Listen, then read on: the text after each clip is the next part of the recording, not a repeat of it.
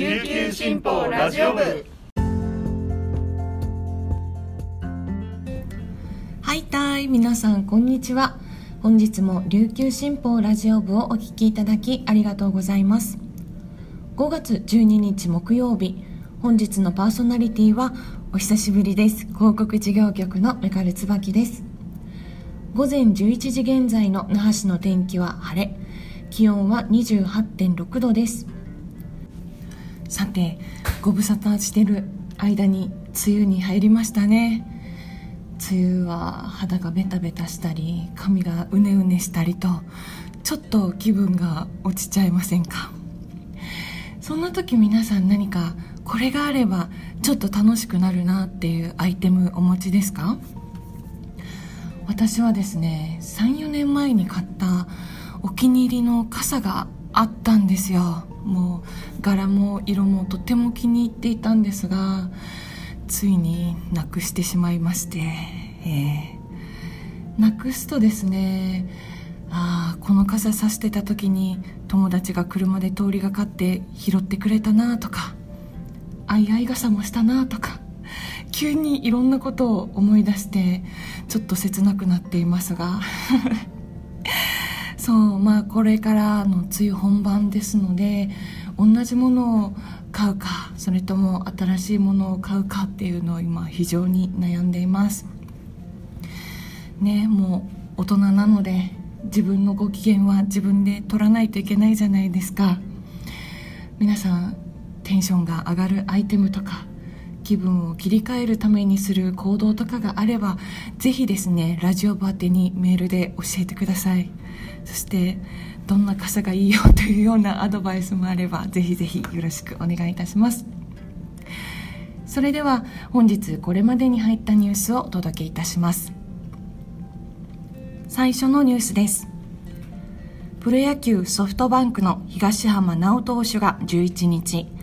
ペイペイドームで行われた西武7回戦でプロ野球史上84人目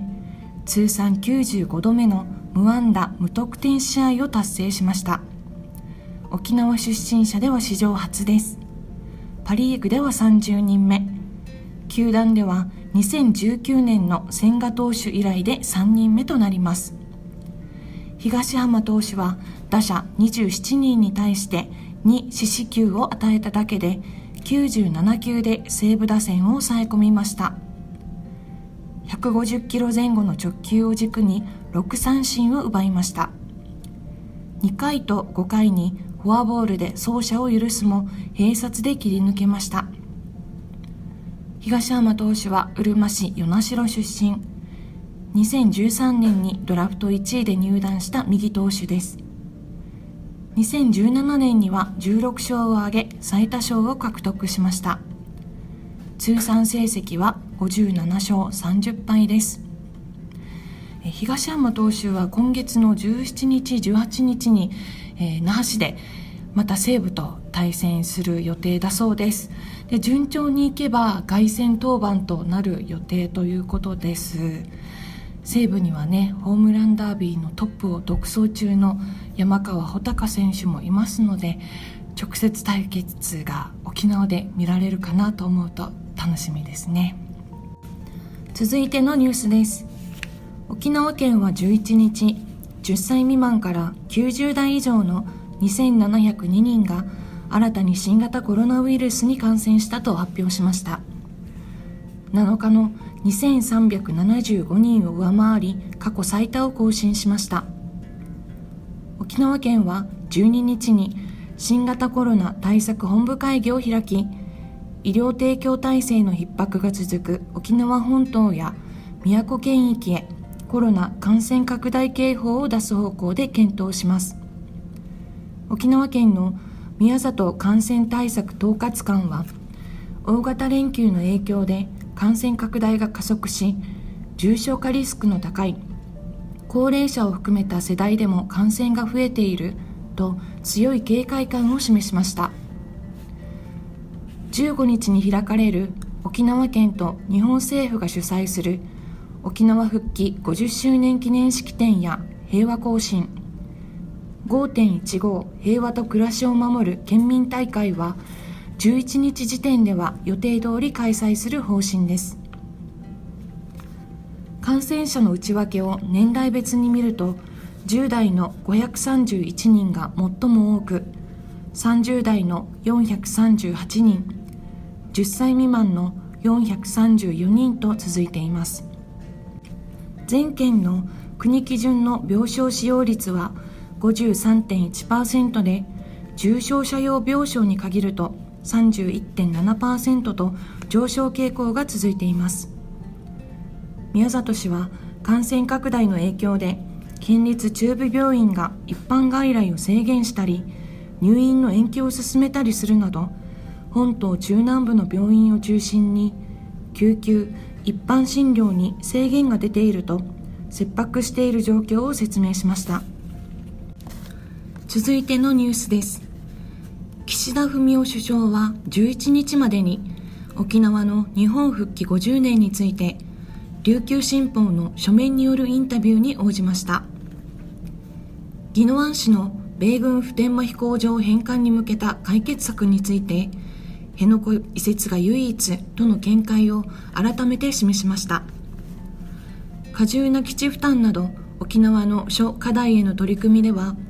1971年の屋良県議所の意見について政府として受け止めてきたとし県民の意見を聞く姿勢を示すなど聞く力を強調しました。沖縄振興の一環で県が求める鉄軌道について即時の事業化に消極的な姿勢を示した一方で県北部の世界自然遺産登録を需要増加につながる動きとして波及効果を見極める構えを見せました。50年にわたる振興策などで沖縄経済は着実に成長したとする一方で全国最下位の1人当たり県民所得子どもの貧困問題を課題としました。なお残る過重な基地負担は到底是認できるものではないとしましたが具体的な解決策には触れずに一つ一つ取り組み結果を出していくと述べるにとどめました。北部訓練場の過半の返還と浦添市の牧港補給地区キャンプキンザーの返還が盛り込まれた2013年の沖縄統合計画の決定を基地負担軽減の実績として強調。日米地位協定に対しては改定や見直しの検討には踏み込みませんでした。岸田首相の一問一答を含む本日紹介した記事の詳しい内容は琉球新報ニュースサイトでご覧いただけますのでぜひアクセスしてみてください。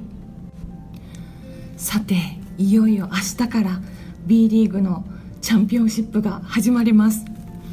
本日の朝刊にはですね琉球ゴールデンキングスのチャンピオンシップ特集が掲載されているのですが何に注目ってあの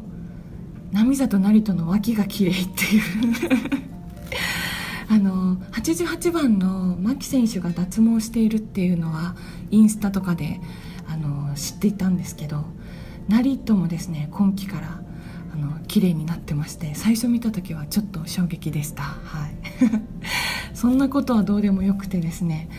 明日のラジオ部ではえー、チャンピオンシップ開幕直前特集と題しまして、えー、運動班でキングス担当記者をしているジャハナ文明記者を招いて、えー、チャンピオンシップにかける意気込みチームの意気込みなどを